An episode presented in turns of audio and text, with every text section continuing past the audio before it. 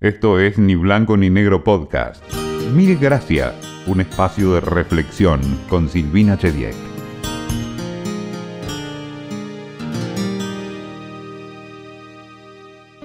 Siempre tuve más preguntas que respuestas. Sé que la duda tiene mala prensa, pero creo que puede ser un muy buen motor para preguntar a quienes saben. Tengo solo algunas certezas. Una de ellas es que el agradecimiento es una gran cosa. Por eso, mil gracias de antemano por escucharnos.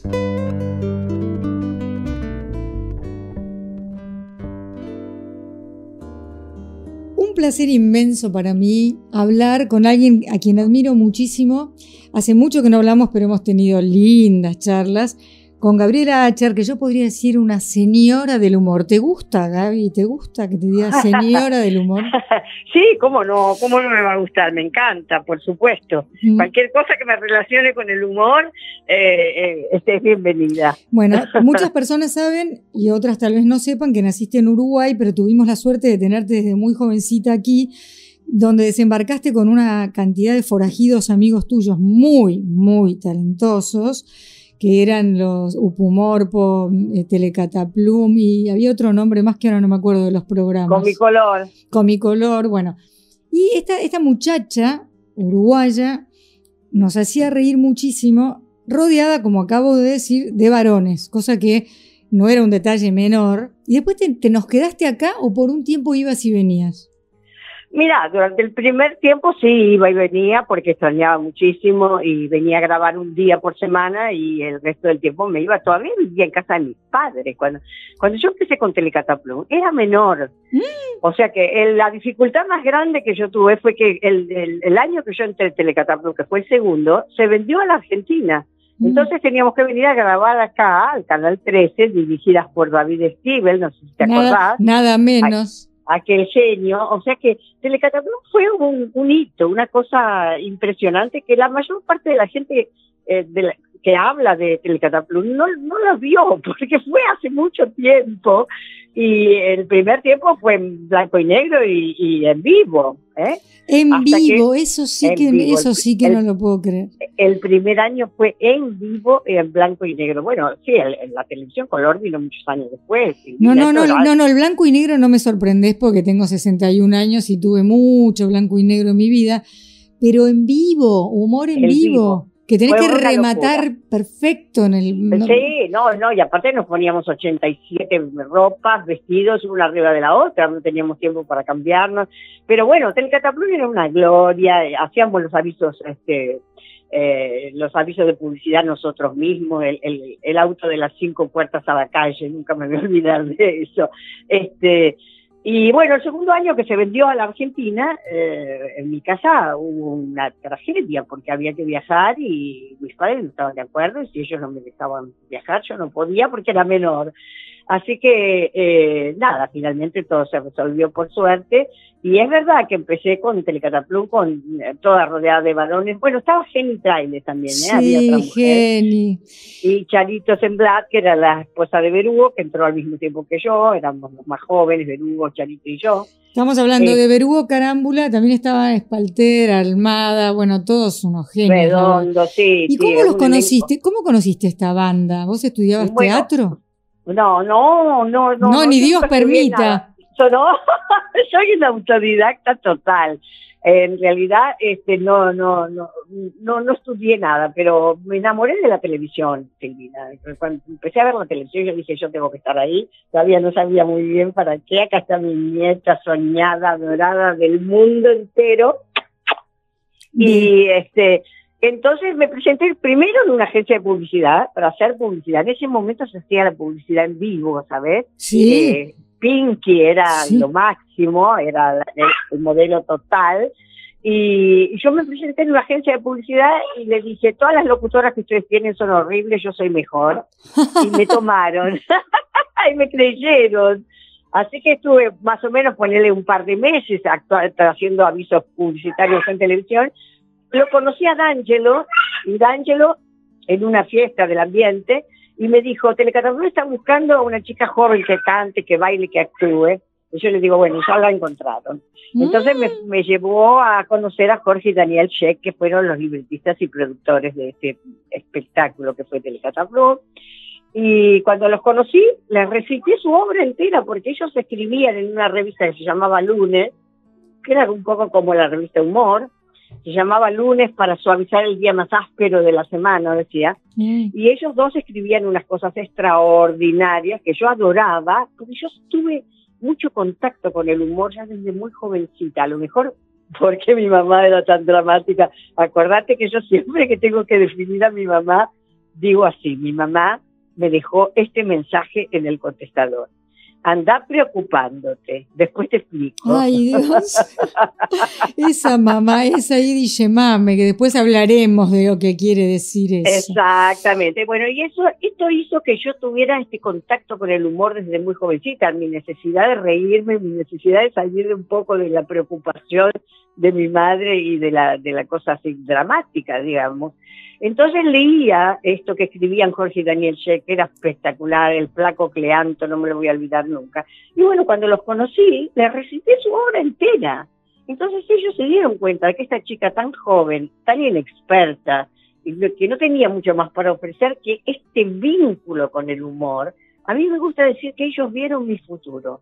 Porque me tomaron, me tomaron, se dieron cuenta cuando vieron eh, eh, hasta qué punto yo estaba relacionada con lo que ellos escribían, porque ya te digo, se lo recité íntegro, no porque lo haya aprendido para la ocasión, sino porque era algo que a mí me gustaba con locura. Te había marcado, de verdad. Totalmente. Y yo siempre los nombro a Jorge y a Daniel Sheck porque la verdad que fueron mis mentores, no sé cómo explicarte, fueron Sí, sí. alguien que me dieron esta oportunidad cuando yo todavía, ya te digo, tenía muy poco para ofrecer porque nunca había hecho nada, estaba recién salida del secundario, digamos. Cabo la raza. Escucha una Exacto. situación. Telecataplum es la primera vez que me suena a catapulta. Ahora que te Es un, escucho. nombre extra- es un nombre extraño, la verdad. que- Pero no es lindo como que te catapultó a la fama, a lo que vos soñabas.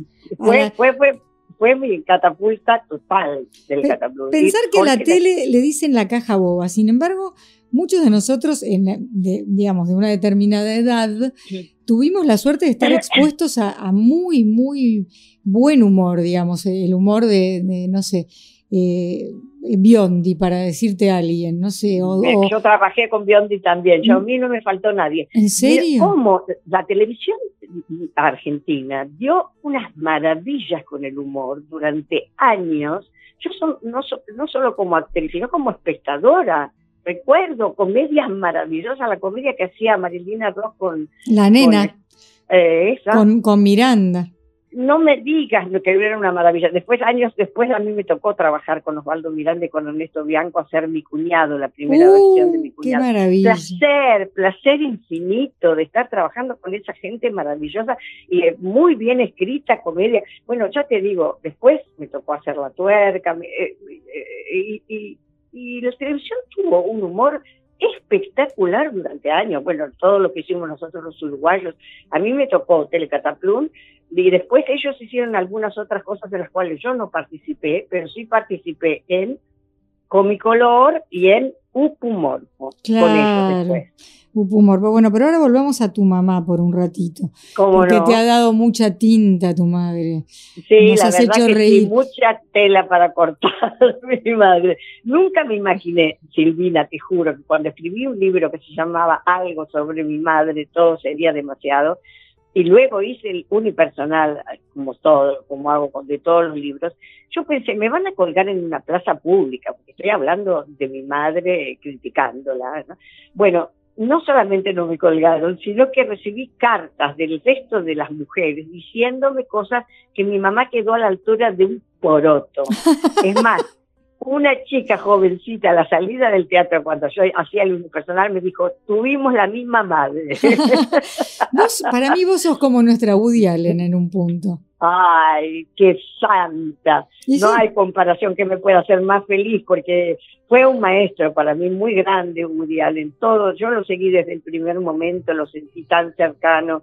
Y aparte, él me dio el permiso para hablar de mi madre. Claro. Porque él, acordate de la ¿No te acordás de esa película que se le aparece en las nubes? Y Imposible le... olvidarla. ¿Cómo vamos a olvidar esa película? Fue un, un, un, hallazgo. Que, que fue, fue, no, no spoileamos nada si decimos que él tenía una madre muy intensa, muy dice mame, y van al circo y en un truco la madre está metida en un baúl y desaparece. Entonces, bueno, desapareció mamá, desapareció mamá y él se libera de la madre. O eso cree. Pero luego, y va por la calle y adelante de todo el mundo, desde las nubes, le dice todas las cosas que lo avergüenzan hasta la muerte, ¿no? Es una idea maravillosa, Genial. ¿no? cinematográfica. Genial. Esa, esa, foto de la madre apareciendo en el cielo, No. humillándolo desde el cielo, diciéndole todas las cosas que uno no quiere que nadie escuche. Es muy no, extraordinaria, extraordinaria. Y, y no es la única vez que hablo de la madre. No. Y yo te digo la verdad que él, bueno, él me enseñó muchísimo sin saberlo, ¿no? Eh, eh, yo todo lo aprendí de, de, mi observación de los humoristas extraordinarios, pero de Woody Allen fue del que más aprendí en la vida, porque he tratado de reproducir un humor parecido a él.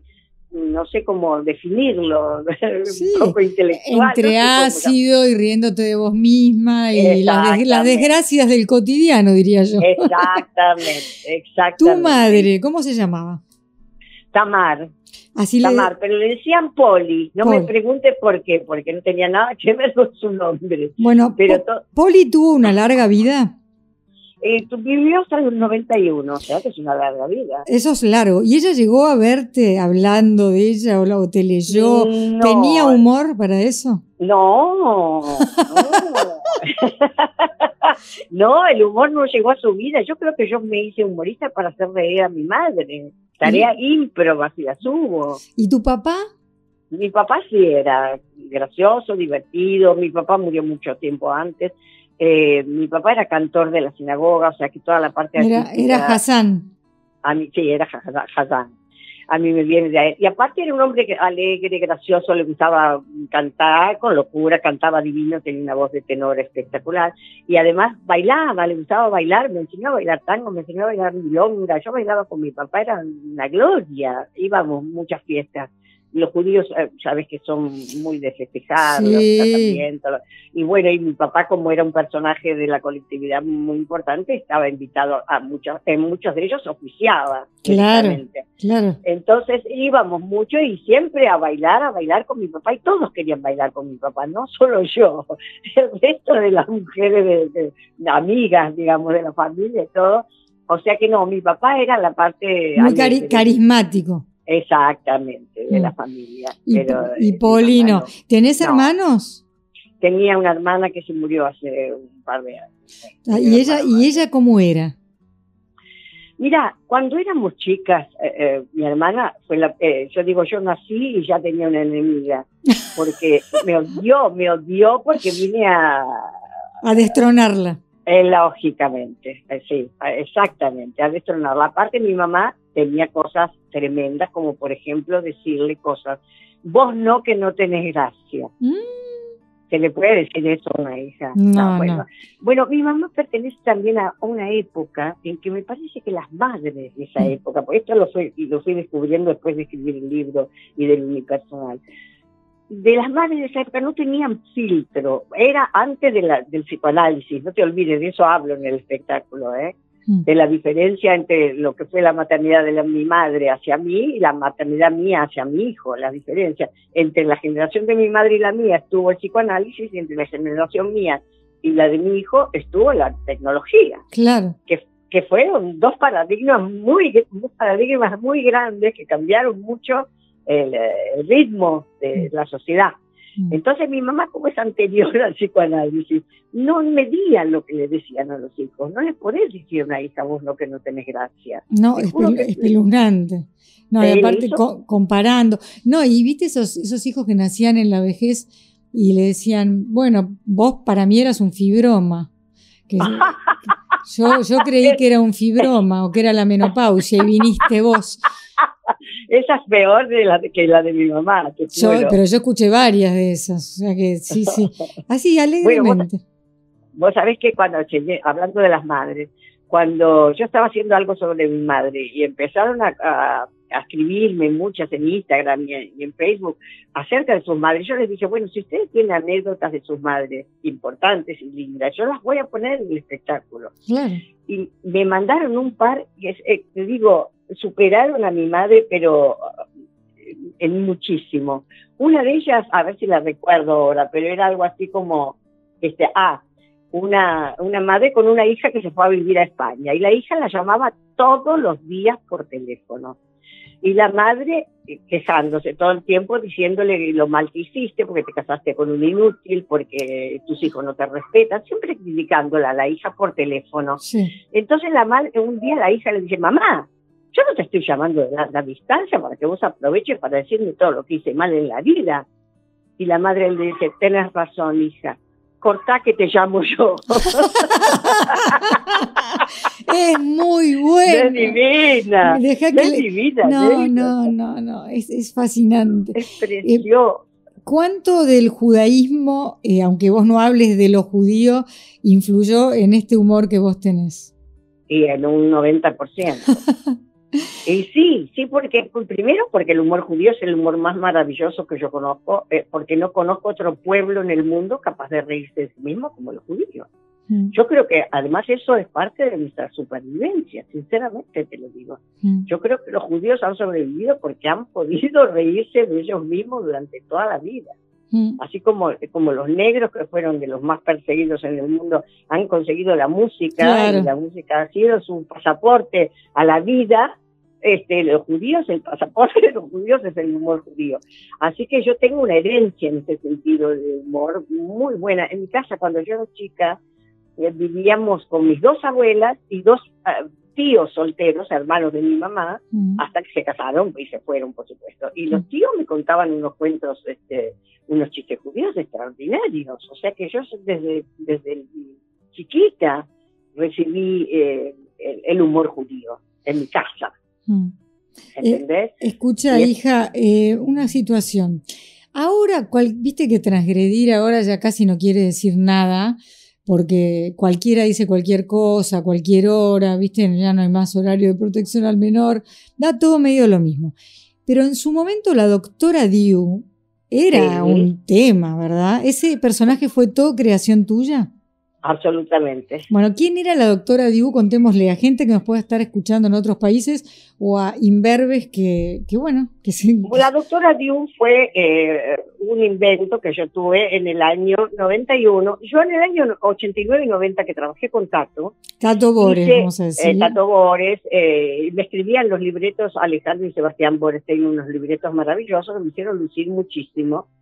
Y me acuerdo que, eh, te digo esto porque fue un poco el germen de la doctora Diu, esto que yo hice el tato, que fue, ellos me contrataron primero para ser una encuestadora, porque era época de elecciones. Y yo, eh, y Tato siempre la echaba porque era una desubicada. Entonces yo un día le dije, ¿usted sabe lo que es Tato? Usted es un machista leninista. ya que me acuerdo, me acuerdo, machista. A los libretistas, a Alejandro y Sebastián, que empezaron a virar el personaje hacia una feminista loca que terminó fabricando machos en una bañera con un polvito tipo tan. Mm, como si fueran los Simonkis. Sí, exactamente, exactamente, pero fabricando un macho. Bueno, era una cosa extraordinaria lo que me escribieron, que te juro, parecía escrito por mí, pero no. Entonces, esa feminista que terminó teniendo una una agencia de taxi boys, una loca total.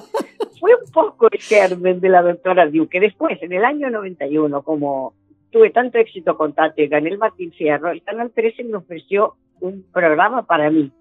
Y en ese programa apareció la doctora Diu, que era una especie de vengadora de las mujeres, no sé cómo definirla más que eso.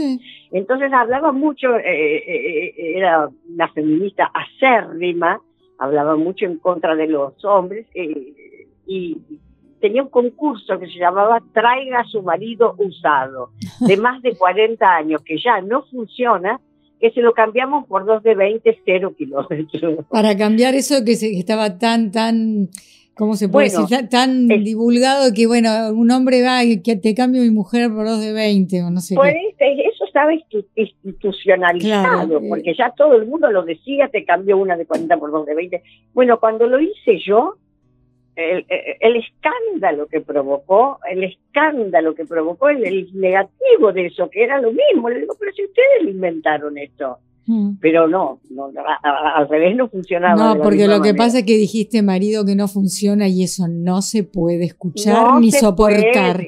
No, totalmente, de totalmente. ninguna manera.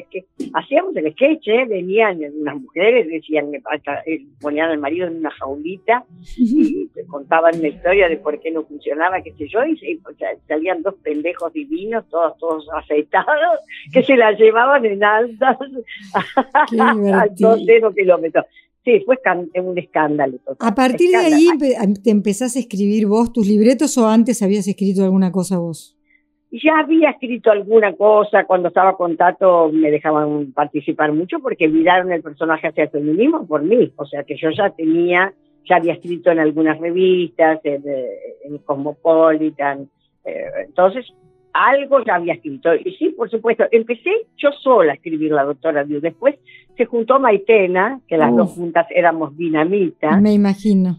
Entonces la doctora Diu es un poco el producto de las dos, realmente, porque cuando ella entró fue una maravilla todo lo que hicimos. Qué talento, eh, qué talento qué extraordinario. Maitena. Maitena es una diosa, es una diosa humorista de, alto calibre, de alto calibre, realmente. Yo la, admiro muchísimo, eh, trabajar con ella fue un placer infinito.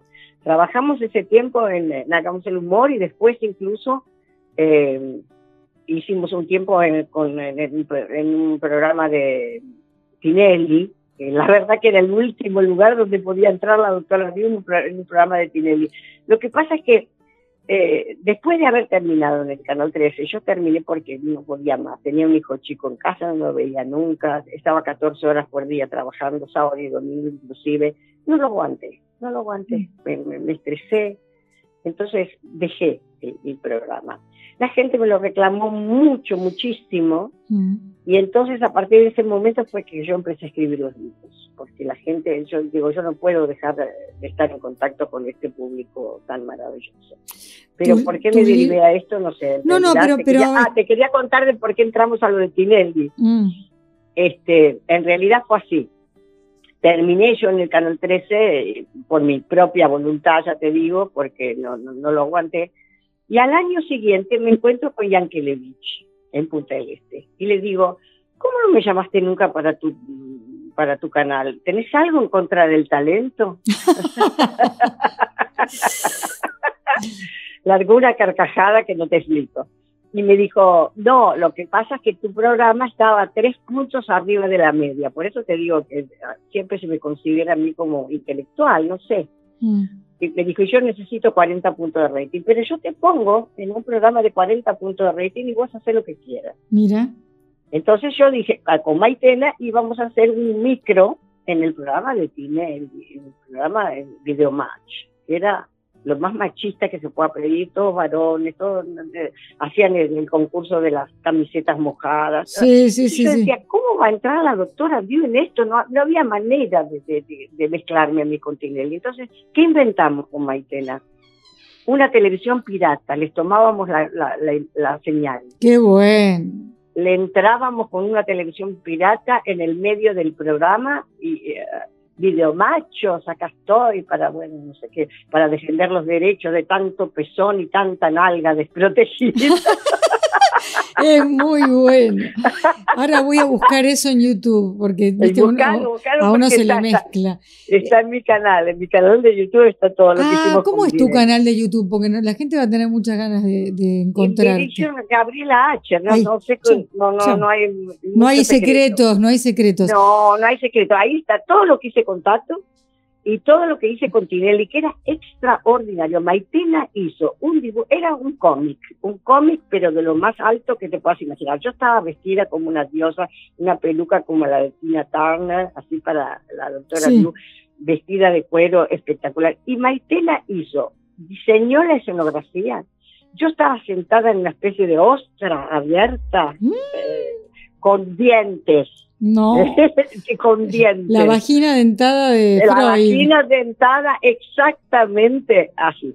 Bueno, el piso todo en tablero blanco y negro, una joya, una joya estética. Ahora me voy a mirar eso. Ya mismo mirarla porque no tiene desperdicio. Voy a ir cuando termine de interrogarte al respecto, querida. No, bueno, tengo varias preguntas para hacerte. El feminismo antes y el feminismo ahora, tú mirada. Ah, qué pregunta si querés la salteamos. No, no, no, no, no es para saltearla, pero yo no me siento identificada con el feminismo de ahora realmente. Lo que pasa es que, eh, Silvina, la única respuesta que yo tengo para esto es, la historia no se mueve en línea recta, se mueve en péndulo. Mm. En este momento estamos en un extremo del péndulo eh, que hasta que encuentre su equilibrio en el centro van a pasar varias generaciones. Mm. Entonces no hay revolución que no tenga excesos, para mi modo de ver. no hay, existe. Mm. Entonces, para mi modo de ver, en este momento el feminismo está, está, está en un punto excesivo, mm. realmente. sí para mí está como un poco pasada. Claro, como eligiendo un ejemplo extremo, muerte al macho, sería. Exactamente, exactamente. Y la doctora Diu quería cambiar uno gastado por dos nuevos, que no es lo mismo. no es lo mismo, por eso te digo, no, no, la doctora Diu, es más, siempre terminaba yéndose con alguno, ¿eh? No, no, en ningún momento tenía eh, denigrado al varón completamente para, para rechazarlo, no hablemos hasta donde quieras de los hombres de tu vida, aparte de tu hijo divino, hijo único, que habrás hecho un esfuerzo gracias a Freud para saltear a una madre como Polly y convertirte en lo que ha sido vos. a, mi vez, sí, eh, así es. Eso lo eh, hiciste. Un, un, médico, un pediatra, cuando lo mandó a un especialista cuando era chico, le puso, ojo, hijo muy único. yo sé que tengo, como yo también tengo un hijo único, tengo una mirada que nadie me preguntó, pero tengo ganas de compartirla con vos, que es la siguiente. Siempre se piensa el hijo único como eso que se describe, que es un hijo único que estamos mirando nosotras. Y yo lo pienso así, es un ser que mira para arriba y tiene toda esa madre para él solo. Que no es lo mismo que pobrecito chiquitito diciendo, no, él mira para arriba y toda nuestra atención ha estado ahí. De hecho, vos dejás un éxito memorable en la tele y, lo bien que hiciste para mí, porque sentías que le estaba faltando a él. Totalmente. Yo, aparte, yo soy una Yamame, no puedo evitarlo. Para ¿Qué es una Yamame? Vamos a imaginarnos que yo no tengo la menor idea. Acá la productora sabe porque conoce. Vamos a descontarle a alguien que no tiene ni la menor idea qué es una Idi Yemame. Una Yemame es una madre excesiva, digamos, es como una madre al, al, cuadrado, a la enésima potencia. En italiano sería troppo, tipo troppo. Exacto, exacto. Una cosa así es lo que yo siento, ¿no? Demasiada madre, demasiada madre, es una madre querida, una madre, una Yemame. Este, en este sentido, al tener un hijo solo, imagínate. Eh, pero por suerte, bueno, ahora este hijo maravilloso me ha dado esta nieta soñada, así que yo no, tengo más que, agradecimiento. Vera, Vera, que tiene tres años. Vera tiene tres añitos, cumplió el 7 de julio y es un sueño, un sueño hecho realidad. Es una cosa divina, divina, me tiene loca de amor, loca. Ahora mismo estoy en la casa de mi hijo, la vine a visitar. Qué lindo. Eh, una pregunta, ¿sentiste alguna vez que alguna historia de amor tuya no prosperó porque eras así como, como sos, una mujer muy bien plantada, con tu propio humor, con tu propia letra, con, tu, con lo que sos, digamos? ¿Alguna vez fue difícil por eso? Pues sabes que yo creo que no, que en realidad fue difícil por todo lo contrario, porque una cosa es eh, Gabriela H. para el mundo, así como se, se, ve en la parte que sí tiene éxito, pero yo fui muy insegura, porque no te olvides que yo fui criada eh, por padres eh, muy religiosos en un punto, con, este, eh, con una represión con respecto al sexo, ni te explico, y a todo lo que sean las emociones. Yo no, ni siquiera me, contaron lo, cuando era la primera menstruación, yo la descubrí de golpe y mm. casi me muero del susto. Mm. No sé cómo explicarte, en mi casa no se hablaba nada de ello, yo no tenía, yo era muy inmadura emocionalmente. Mm. Entonces, mis elecciones fueron acordes con eso, mm. con mi madurez emocional. Por lo tanto, fue por eso que no prosperaron, porque no elegí ah, lo que tendría que haber elegido. Como un adulto.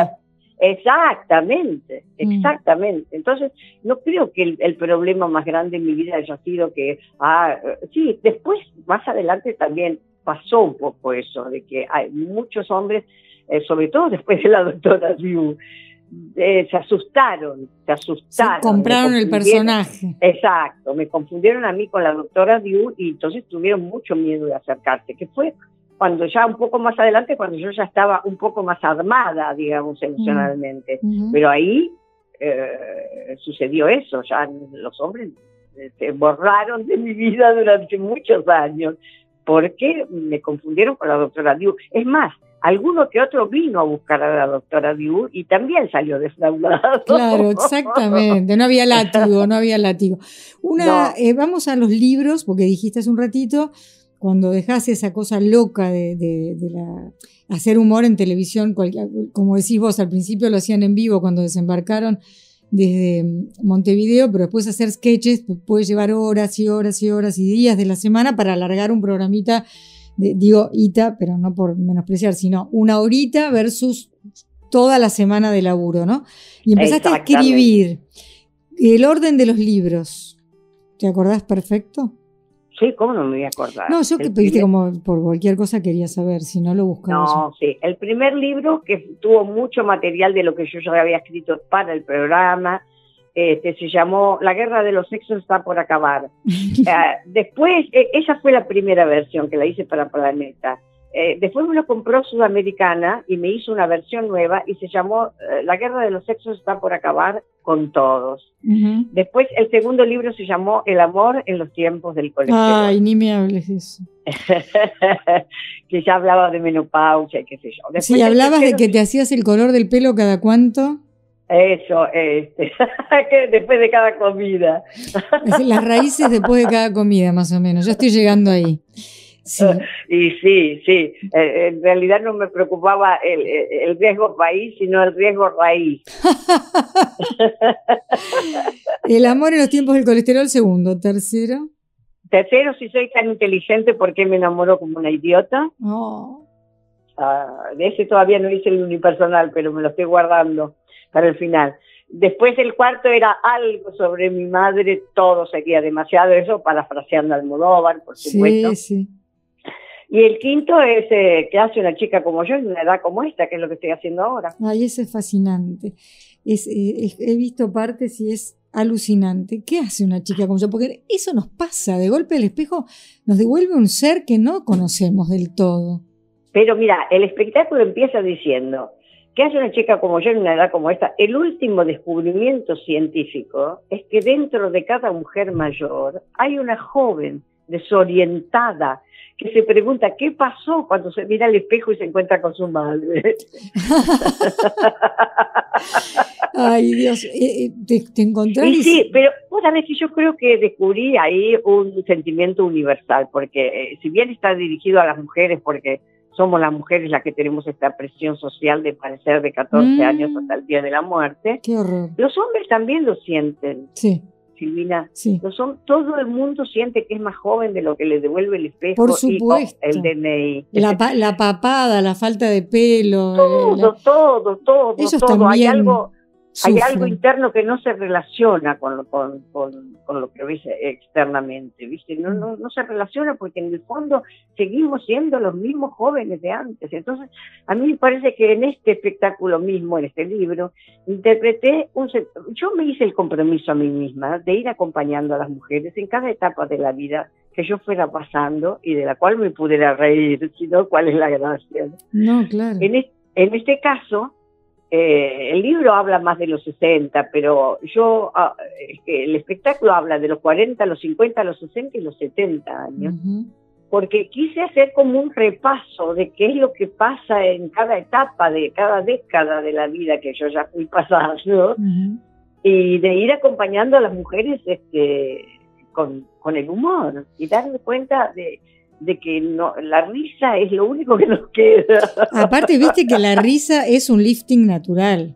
Absolutamente. Es más, el espectáculo termina diciendo la auténtica fuente de la juventud es la risa. Sí. porque provoca endorfinas que pueden anestesiar el dolor de la existencia.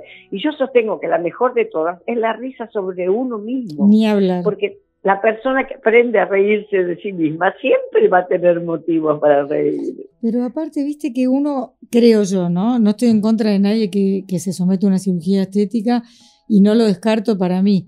Pero no corría hacerlo, ya tengo una edad en la que podía haberlo hecho. Pero mi reflexión es que uno, en realidad, lo que persigue es una frescura que corresponde a una determinada edad y que no se consigue con cirugía.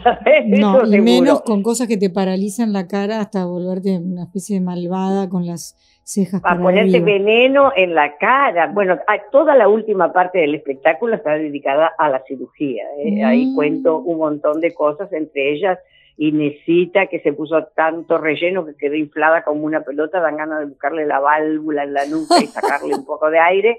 O Dorita, que se puso tanto botox que quedó completamente rígida, nunca más va a poder fruncir el ceño. Ahora, cuando algo no le gusta, escupe. Ay, Dios mío.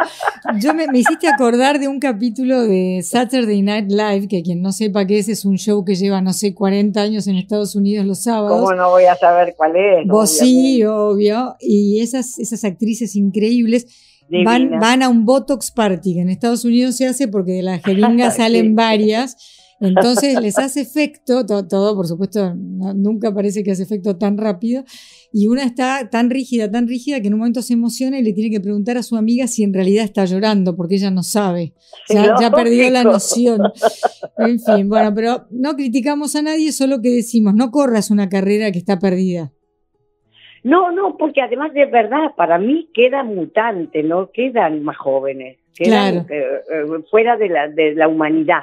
Esto, yo, lo veo, cuando veo en las revistas las fotos, digo, ser humano, ser humano, ser humano mutante, no, no veo una persona más joven o más linda. Y después hay otra cosa que puedes poner en el show que vos quieras, que es que el diminutivo ha hecho estragos, porque me veo venir esa cosa así, un toquecito, un toquecito, cuando arrancan los toquecitos no se nota, después cuando se vuelve adicción, toquecito tras toquecito, es eso que decís vos, se convierte en un mutante y nunca se dio cuenta. Es una adicción cuyo, para mí, cuya puerta de entrada es el diminutivo. Una cosita, un toquecito, un rellenito y un día, chao. Y después no pueden parar. Bueno, ya hemos visto muchos mutantes eh, mm. en, nuestro ambiente. Eh, en el espectáculo también, la parte de la cirugía, dice, una amiga mía, este, yo la quiero mucho, es una persona maravillosa, pero demasiado fanática de la cirugía. Ese día, sus labios entraron en la habitación 20 segundos antes que ella. y yo no pude menos que preguntarle, Norma, ¿qué te hiciste? Mm. Nada, me dice, me hice sacar grasa del culo y me la pusieron en la boca. Mm. ¿Pero qué te pusieron, Norma? ¿Todo el culo? Dios me libre y guarde, diría mi abuela Emma. Eh, una pregunta antes del final. ¿Qué te hace reír a vos, aparte de vos misma, que ya quedó claro que sí? Esa es una, después tengo otra y después la última. ¿Qué te hace reír, aparte de Woody Allen?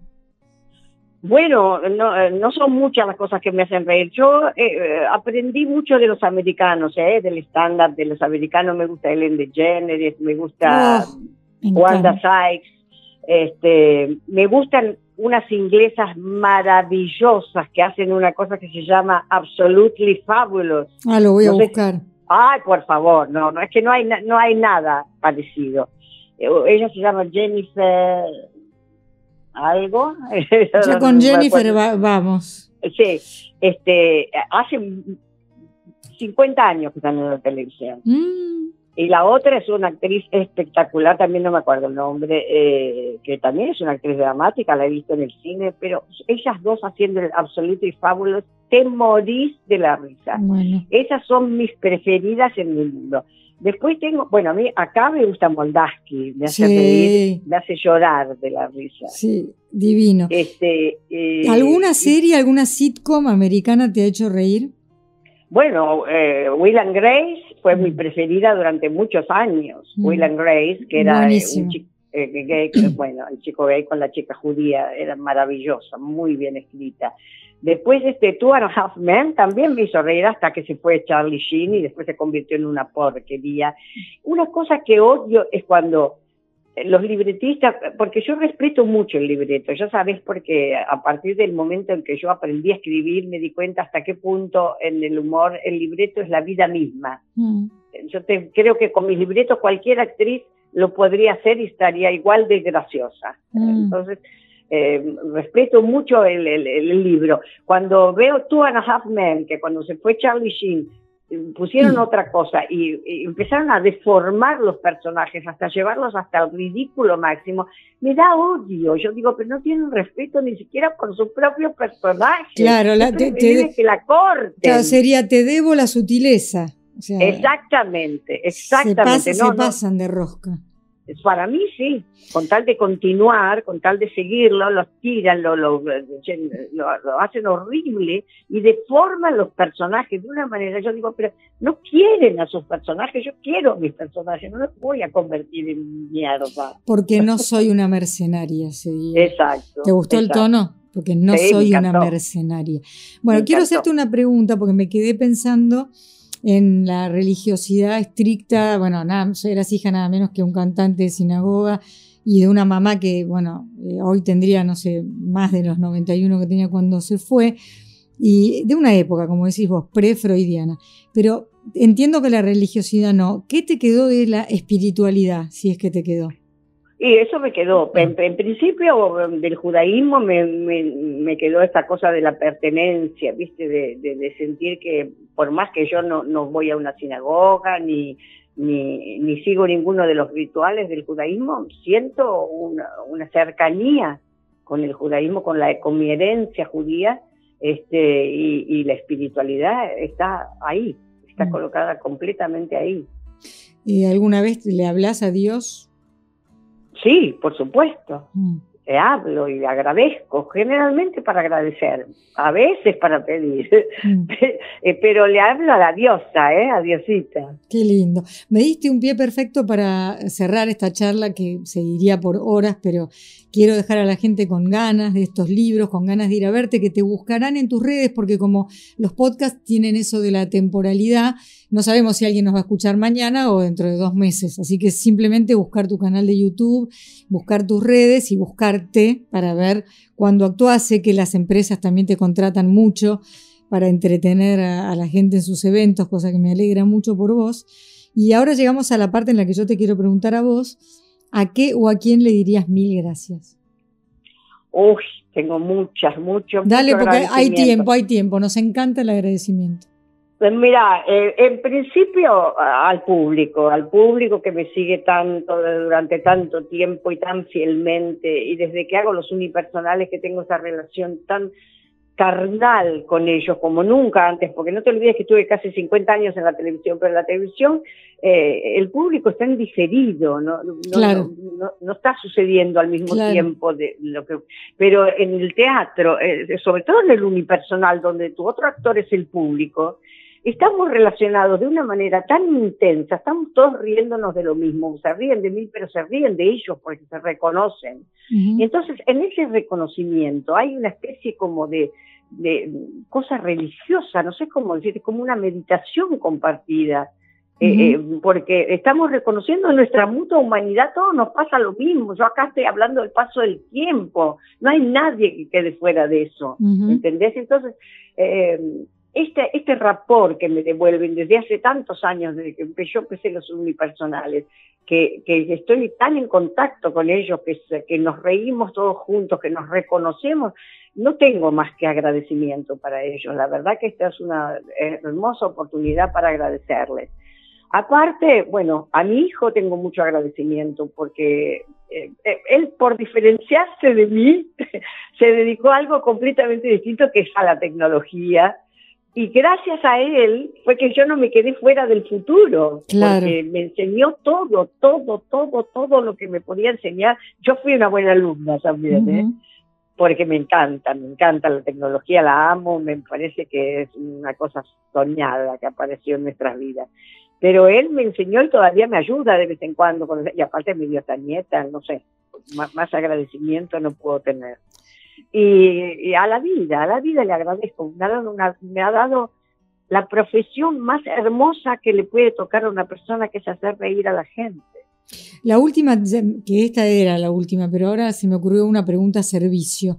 Si un día uno está bajón, ¿qué, qué puede hacer así para salir rápidamente de, en lo posible? Si no estamos hablando de un drama familiar, no estamos hablando de una depresión clínica. Yo bajón, ¿viste?